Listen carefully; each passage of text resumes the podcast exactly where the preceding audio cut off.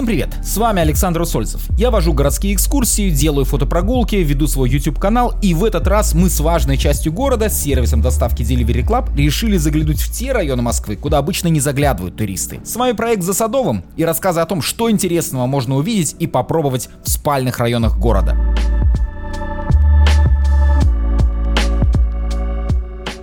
Что вам приходит на ум, когда вы слышите Тушина? Ну, кто-то, наверное, вспомнит, что это когда-то был аэродром, с которого взлетали самолеты еще в 30-е годы, да какой там, в послевоенное время здесь были авиапарады, и даже до 90-х годов а, были различные мероприятия, связанные с авиацией. И на этом поле проходили концерты, ну, большое поле, которое сейчас застраивается, и многие, может быть, вспомнят, что здесь теперь новый район, который называется Тушино, город на реке, и не зря здесь сразу две составляющие этого района. Это, во-первых, город, слово, потому что Тушино — это один из городов, который поглотила Москва. Таких городов было пять. Это Тушино, это Люблино, это Перово, это Кунцево и, конечно, город Бабушкин. Большие города, которые стали частью огромного мегаполиса и превратились в районы города. Но все равно улицы, дворы, застройка этих районов, она хранит память о том, что они когда-то были отдельными административными единицами. И вторая составляющая — на реке. Здесь действительно много воды, а здесь и Лодочная улица, и Москва-река, и канал имени Москвы, и Сходня. А, в общем, рек здесь предостаточно, соответственно, много набережных, и гулять тоже есть где. А мы начинаем наш рассказ от метро Тушинская, которую даже хотели какое-то время переименовать в Тушино, и открылась-то она всего в 75 году, то есть до 1975 года добираться в район Москвы приходилось либо на автобусах, а, либо, как это ни странно, через платформу Тушина то есть которая также называлась Тушина еще до недавнего времени. Только когда открыли московские центральные диаметры, и в частности здесь второй диаметр, то ее переименовали, чтобы не путать э, с метро, чтобы вот этой Тушино-Тушинская не было различия, переименовали в одно и то же название с метрополитеном. Но добирались через железнодорожную платформу, как, как будто бы в какой-то подмосковный город э, еще даже в начале 70-х. Но что самое интересное, что станция метро Тушинская, что одноименная главная станция железной дороги не находится в районе Тушина. Района Тушина фактически на бумаге не существует. Есть район Покровская Стрешнева, в котором находится станция метро. Есть район Северная Тушина, а есть район Южная Тушина. И административно это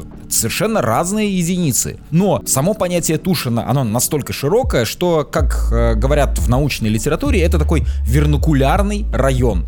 То есть, когда все знают, где это, все примерно даже представляют его очертания, а особенно местные жители, но фактически такого района нет. Но прежде чем углубиться в район, давайте выйдем сначала на Волоколамское шоссе и пройдем немножечко в сторону центра, до здания 88.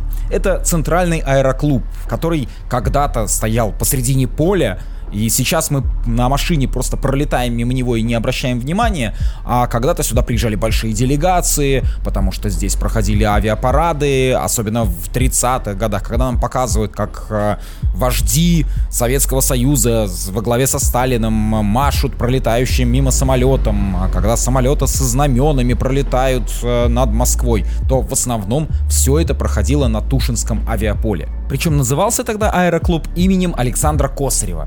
А почему? Ну, потому что тогда Александр Косарев возглавлял комсомол, был первым секретарем комсомола, а ответственным работником. И тогда, в те годы, в 30-е, никого не смущало, что называется клуб имени, в общем же, здравствующего человека. Тогда у нас и метрополитен был имени Кагановича, а уж именем Сталина называлось очень-очень-очень много чего, и даже город Сталинград. Времена были суровые, Александр Косарев не оправдал доверия, как э, писали тогда тогдашней прессе и был арестован, потом расстрелян и, конечно же, имя его с аэроклуба центрального убрали. И в 1938 году а, в результате аэроклуб стал носить имя Чкалова. На лестнице клуба и по сей день можно видеть памятник Ленину. Над Лениным здесь работал э, великий скульптор Меркуров, который автор множества известных памятников, а, а здесь все-таки центральный аэроклуб, э, и позвали великого скульптора. И если раньше Ленин смотрел на пролетающие мимо самолеты, на будущее, которое должно было наступить вот-вот, и все мы будем летать на самолетах, то теперь в 21 веке Ленин смотрит на бесконечную пробку и новые строящиеся кварталы. Центральный аэроклуб это не только одно здание в виде аэроплана, это целый комплекс зданий. Если пройти дальше на территорию, то можно увидеть здания и общежитий, и административные здания, где, например, работал трижды герой э, Советского Союза летчик Покрышкин и возглавлял э, ЦК ТОСААФ приличное количество лет. Здесь э, стоит даже техника, на которой можно полюбоваться, посмотреть, на какой технике учились летать самые передовые летчики в советское время. Это и реактивный чешский истребитель, и советский вертолет, и даже наземная техника представлена, которую, например, сбрасывали с парашютами. Что интересно, многие жители самого Тушина мало знают про эту площадку или вообще не знают. Э, иногда случайно попав сюда, удивляются, что «О, ничего себе, что есть у нас э, в нашем районе». А когда идут дальше и смотрят на различную застройку сталинского времени, э, прекрасный такой архитектурный ансамбль, где располагалась, например, ЦК ДСАФа, в котором работал долгие годы трижды герой Советского Союза, летчик Покрышкин. Так вот, они удивляются и говорят, ну это даже не Тушино, а это вообще как будто не в Москве, а, а куда-то мы приехали в город, в отдельный.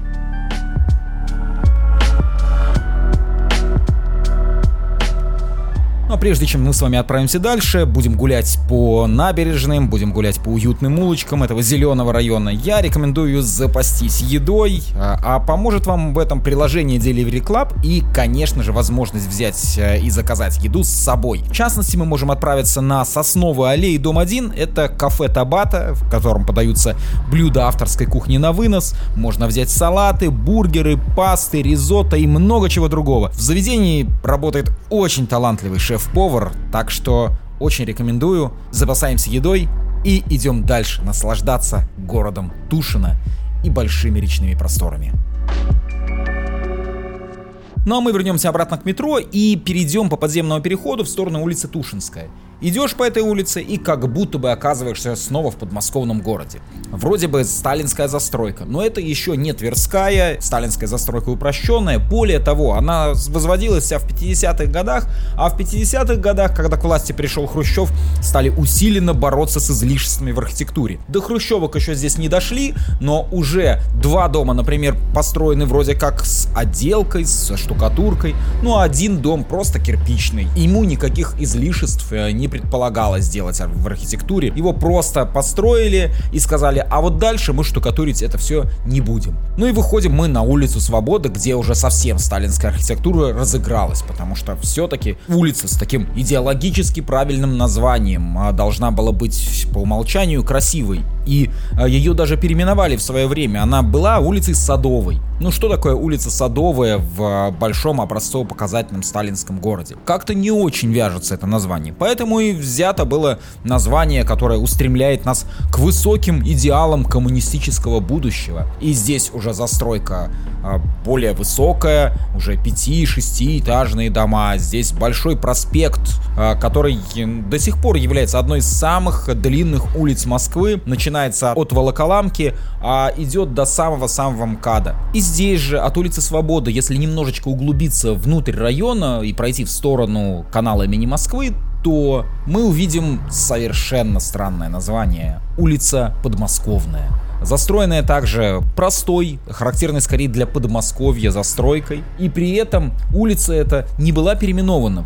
Когда город включили в Москву в 60-м году, множество улиц там переименовали, просто чтобы их упорядочить, чтобы названия не совпадали с московскими улицами. Но до этой улицы, которая внутри кварталов находится и была и как сейчас небольшой улицей внутри района, так и в то время, до нее просто как-то не дошли. И вот она осталась таким замечательным напоминанием о том, что когда-то этот район был Подмосковьем. Улица Подмосковная чудом избежала сноса, потому что здесь э, должна была пройти реновация, но потом рассмотрели, что дома все-таки имеют э, культурно-историческую ценность, и их вывели из программы реновации, сделали так, что люди расселяются из этих домов, а дома сами ремонтируются и потом передаются снова городу э, под э, жилье. Причем здесь сохранилось даже еще два двухэтажных дома. По разным источникам они ну, принадлежали разным организациям. Одно из них, говорят, был подвод Ремстрой, э, где работали, ну и в этих домах жили секретные водолазы, которые занимались какими-то важными подводными работами. Но так или иначе, гуляешь по улице Подмосковной, и даже сама планировка говорит,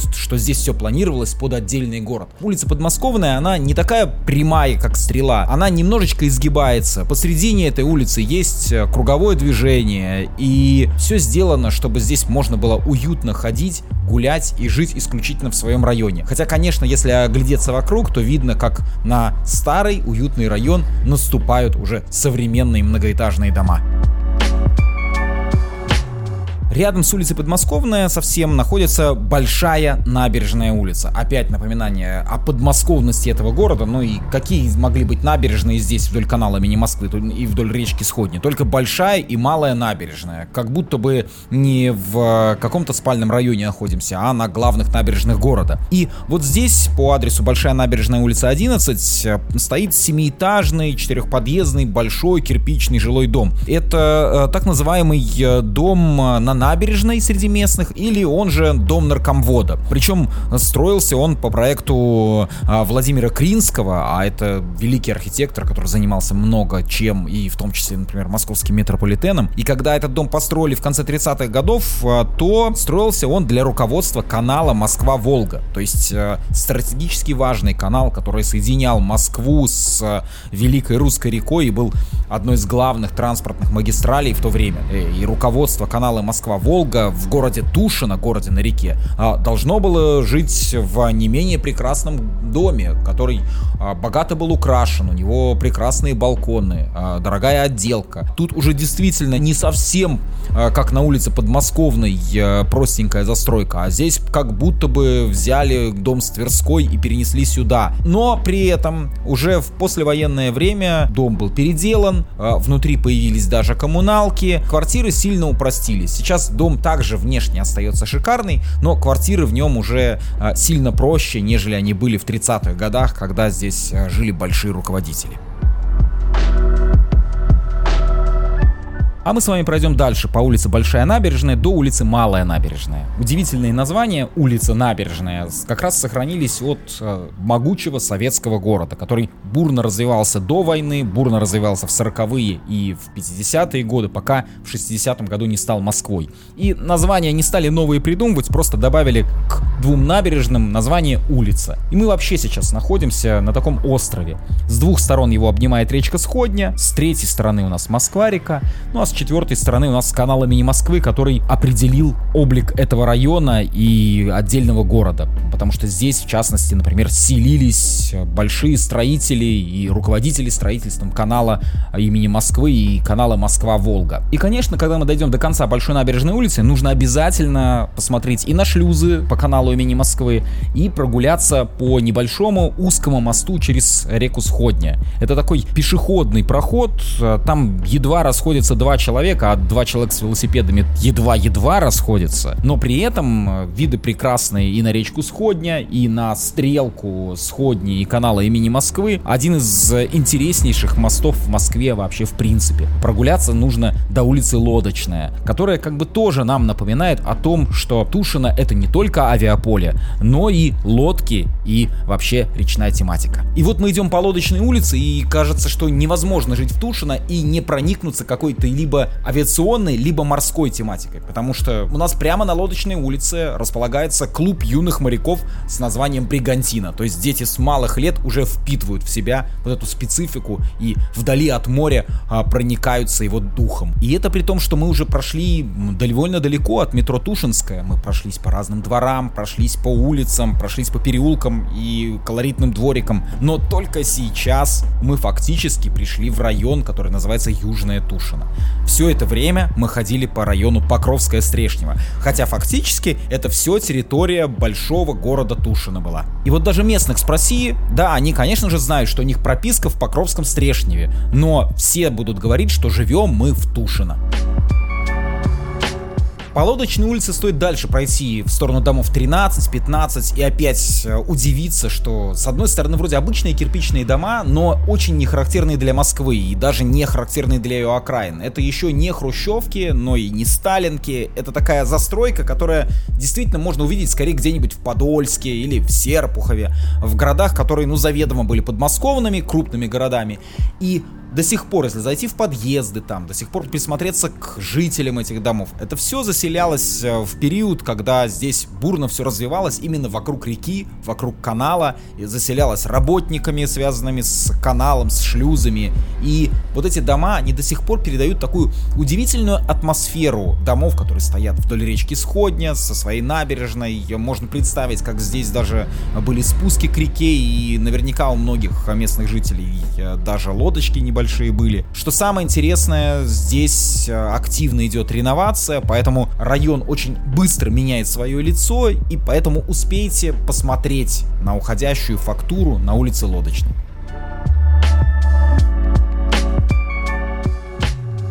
Улица Лодочная извилисто идет вдоль канала имени Москвы, и в районе дома 37 вдруг из двухполосной дорожки районной превращается чуть ли не в огромное шоссе. Почему? Зачем? В чем загадка? А все оказалось с одной стороны просто, с другой стороны очень интересно, потому что а, здесь, в районе Тушина, неподалеку, располагается ТМЗ Тушинский машиностроительный завод. Такое нейтральное название, машиностроительный завод, ну, на самом деле, как такая военная хитрость э, всех обмануть, потому что военные годы здесь делали самолеты, потом здесь очень активно занимались разработкой э, высоких технологий для авиастроения, и в том числе на ТМЗ собирали буран. Буран, космический челнок 80-х годов, э, супер экспериментальный и э, дорогостоящий проект. Ну, кроме того, что его собрали на ТМЗ, протестировали, посмотрели, чтобы все там работало, его же надо было транспортировать как-то до Байконура, но проблема, что ТМЗ находится внутри района. И, соответственно, чтобы транспортировать э, Буран э, через район, нужно было сильно расширить лодочную улицу. По лодочной улице его везли по этой широкой расширенной лодочной улице до пристани. Пристань до сих пор сохранилась. Там такой большой бетонный причал, на котором э, грузили Буран на баржу и дальше везли в Жуковский, а из Жуковского на большом грузовом самолете транспортировали до Байконура. И до сих пор, что удивительно, удивительно, лодочная улица вот такая широкая. Что интересно, даже в 90-х годах э, рядом с э, причалом стоял еще один космический челнок, также вторая версия Бурана, который был не до конца собран, но потом он куда-то исчез. Говорят, что его транспортировали и продали в Берлинский музей. Но так или иначе, э, здесь, рядом с ТМЗ, широкая улица нам до сих пор напоминает о великом прошлом и космической эре Советского Союза.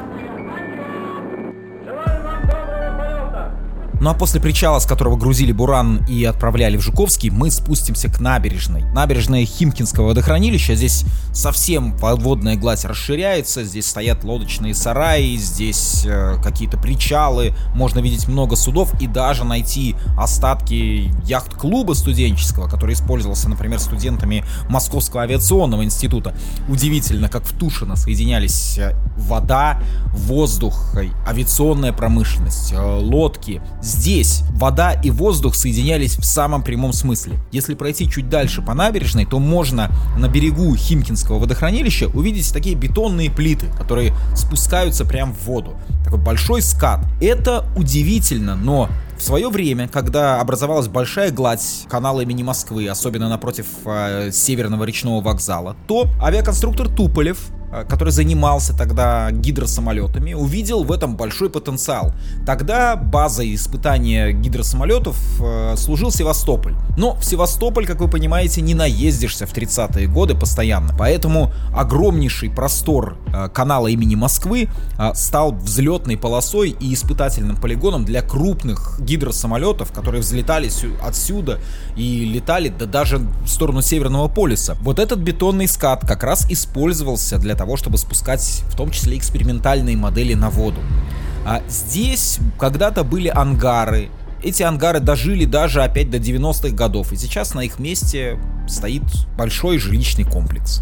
Отсюда открывается один из лучших видов на Северный речной вокзал. Здание, которое в последние годы прекрасно отреставрировали. И вот это здание надо смотреть именно с воды. А, потому что все обычно приезжают на одноименное метро, речной вокзал, приходят, гуляют по парку и смотрят, любуются этим зданием со шпилем. Но оно было спроектировано так, чтобы главный фасад выходил на реку, чтобы э, к нему подходили теплоходы, трамвайчики, здание красиво отражалось в воде. И именно с противоположной стороны реки, а именно Химкинского водохранилища. Это все видно прекрасно. Здесь когда-то была речка Химка, в общем, маленькая, спокойная, и можно просто представить, как изменилась здесь жизнь, например, э, жителей э, деревни Захаркова, которые вдруг внезапно увидели мало того, что огромнейшее водохранилище перед своей деревней, так еще и вот эту базу а, экспериментальных гидропланов. Но Захаркова деревня, конечно же, ни одним домом не дожила до нашего времени, хотя одноименный причал здесь можно видеть. Причем от этого причала еще в относительно недавние годы ходили трамвайчики и можно было переправиться на противоположную сторону. Сейчас, увы, а, трамвайчики не ходят, но обещают, что сделают здесь канатную дорогу, которая соединит, по сути, район метро Сходнинска и район метро Речной вокзал. Что ж, будем ждать и надеяться, когда мы красиво в застекленной кабинке сможем в прекрасный погожий летний денек еще и прокатиться над водной гладью. Если дальше идти по набережной, то вы упретесь в небольшой залив, и на противоположной стороне этого залива будет стоять, ну, невероятный какой-то монстр. Опять соединение воды и воздуха, двух стихий. Экраноплан Орленок, который специально в район Тушина привезли из города Каспийска. Это удивительная была концепция в, на излете советского времени, когда в Америке делали авианосцы, а у нас придумали, что а мы будем делать экранопланы, чтобы на экраноплане можно было просто с, со скоростью 500 км в час появиться где угодно, в любой точке мира, или в любой точке там Черного моря или Каспийского моря, прилететь на этом экраноплане, привести там 200 человек десанта или боевые машины, либо прилететь на этом экраноплане и привести кучу ракет, отстреляться и тут же с этой же огромной скоростью улететь. Но самое интересное, что эти экранопланы, они же, да, они летят, но летят очень-очень низко над поверхностью воды, создавая вот этот эффект экрана под собой. Крылья у них совсем маленькие, то есть взлетать высоко, как самолет, они не могут. И поэтому сначала даже американцев сбила вот эта форма а, секретной техники, что вроде как бы вроде как самолет, но с крылья слишком маленькие. Вот эти экранопланы активно разрабатывались и испытывались на Каспийском море. А один из них стоит сейчас а, под городом Дербент. Там будет строиться парк Патриот, так называемый Каспийский монстр. Ну а другой экраноплан поменьше, Орленок, привезли в Тушино Удивительно, что ради только этого экраноплана стоит приехать в, Тушино и посмотреть, как это все выглядит, и поразиться инженерной мысли. Здесь же рядом есть прекрасный музей подводная лодка, который, а, конечно, немножечко не так сделан, как а, изначально подводная лодка выглядела, потому что там вместо маленьких окошечек, а, проходов между отсеками сделаны большие двери, что с одной стороны удобно для современного человека, но с другой стороны немножечко вы будете пролезать между отсеками не так, как моряки-подводники. Но тем не менее, это опять у нас такое сочетание, что невозможно жить в Тушино и не проникаться энергией моря.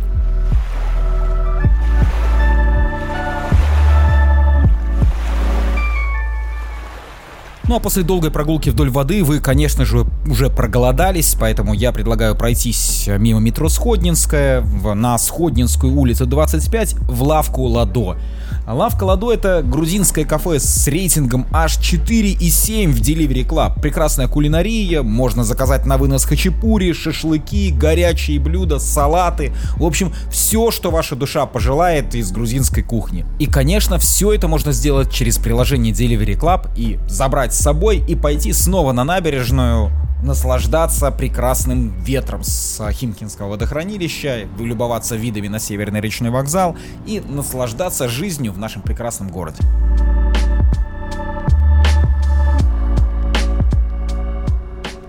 Ну а если вы уже нагулялись по набережной, то рекомендую вам от лавки Ладо пройти прямо напротив, на Нелидовскую улицу, и там удивиться, как во дворах сохранилось небольшое здание кинотеатра «Полет». Такое здание с колоннами, с лепниной, даже внутри а, сохраняются интерьеры с а, украшениями и такая малая сталинская архитектура. Там идут как актуальные фильмы, так что самое интересное и старые фильмы, потому что кинотеатр уникален тем, что здесь не только современное оборудование, но есть еще и старое оборудование, на котором можно показывать фильмы с пленки. Ну а где ты еще посмотришь вот так вот на большом экране советскую классику, причем с пленки? Поэтому очень рекомендую сходить в этот кинотеатр, например, э, в какой-нибудь даже будний день, выходной день, и посмотреть, например, какую-нибудь советскую классику или советскую фантастику. И тут у многих возникает вопрос, а откуда вдруг взялось такое здание среди, казалось бы, типовых домов, а такое сталинское, маленькое, во дворах? Дело в том, что это небольшой ДК бывшего немецкого поселка, который здесь не сохранился, но это был так называемый поселок 100, куда после войны из Германии вывезли специалистов, а, инженеров, различных э, специалистов по узким специальностям. И здесь для них отдельно огороженный построили свой поселочек, который выглядел, ну вот как просто малоэтажная застройка, одноэтажные, максимум двухэтажные домики, огороженные забором. Вход для простых граждан в этот поселок э, был ограничен, да и самих жителей поселка, в общем, выпускали довольно в ограниченном формате. Здесь немецкие специалисты в 40-е, 50-е годы работали и помогали восстанавливать Советский Союз. Но поселок этот не сохранился, сохранилось от него только здание ДК, которое сейчас кинотеатр Полет. Ну а на месте некоторых домов этого поселка до сих пор стоят двухэтажные дома уже, тоже которые сохраняют свой какой-то антураж города Тушина, но и им уже приходит э, свое логичное завершение, потому что здесь также идет реновация. Так что спешите видеть вот эту атмосферу старого города Тушина, пока еще на перекрестке Лодочной и Сходнинской улиц. Здесь можно снова вернуться к метро Сходнинская, прогуляться по Химкинскому бульвару и поразиться большому модернистскому зданию, наверное, самому узкому и высокому зданию в районе Южного Тушина. И вот это удивительный момент. Здание в 80-х годах превратилось в долгосрочное долгострой. Там были сложные проблемы с грунтом, но строилось оно как а, центральный расчетный центр центрального банка. Достраивали здание в 90-х, а, оно уже такое интересное, как дом-компьютер, как будто большой монитор с, э, со стеклами. Но все расчеты Центрального банка России проходят, как это ни странно, в Тушино. Просто запомните этот факт.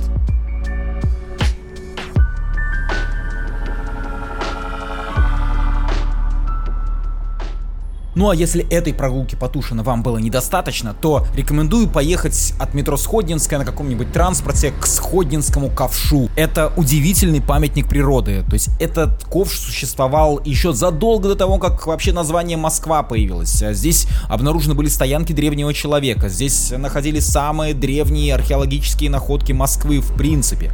Там красиво такой подковой а сейчас протекает небольшая речка Сходня, а когда-то здесь был ледник пикник. Там можно часами гулять вдоль этой речки, наслаждаться природой и таким диким уголком казалось бы, в очень плотно населенном районе сейчас. Ну а там, где речка Сходня впадает в Москва-реку, там в начале 17 века э, была ставка Лжедмитрия II. Тушинским вором называли Лжедмитрия II, и к нему стекались различные сторонники со всей России. По сути, это была такая гражданская война, которую мы сейчас называем смутным временем. И тогда в Кремле сидели сторонники одной власти, в, в Тушино сидели сторонники другой власти. И вели между собой ожесточенные ожесточенные бои. Конечно, выиграли те, кто сидел в Кремле, ну а столицей Тушина так и не стало. Хотя и могло. Но, правда, в 20 веке Тушино превратилась в большой город со своими заводами, со своей характерной застройкой, и по этой застройке до сих пор приятно гулять. До сих пор у нас в Тушино даже местные жители, они называют себя не просто москвичами, они называют себя тушинцами. Гордо везде об этом говорят, и даже есть местный фольклор, что, мол, вся Москва разрушена, осталась только Тушина. Так что, в общем, один из самых интересных районов Москвы, где вам обязательно нужно побывать.